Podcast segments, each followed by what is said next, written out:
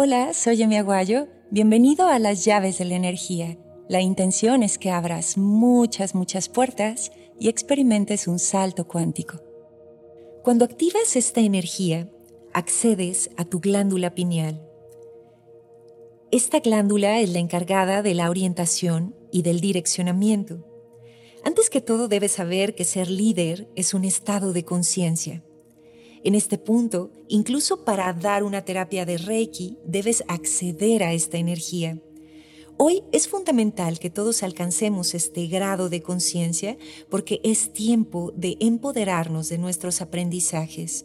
Si queremos crecer un poquito cada día, si queremos cambiar algún hábito o estabilizar alguna emoción, es indispensable esta activación de liderazgo en cada uno de nosotros. Pero, en sí, ¿qué es esta energía? Bien, un líder actúa, no reacciona. Un líder motiva y organiza.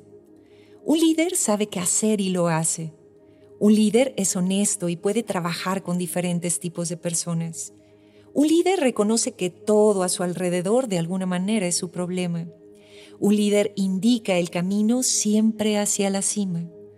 Un líder hace lo necesario sin importar lo incómodo que pueda resultar para su ego. Un líder está conectado con la luz de su alma. Así que toma esta llave y abre esta puerta del liderazgo.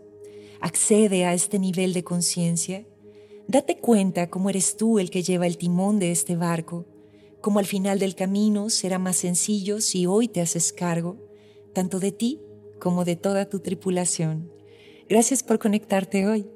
नमस्ते।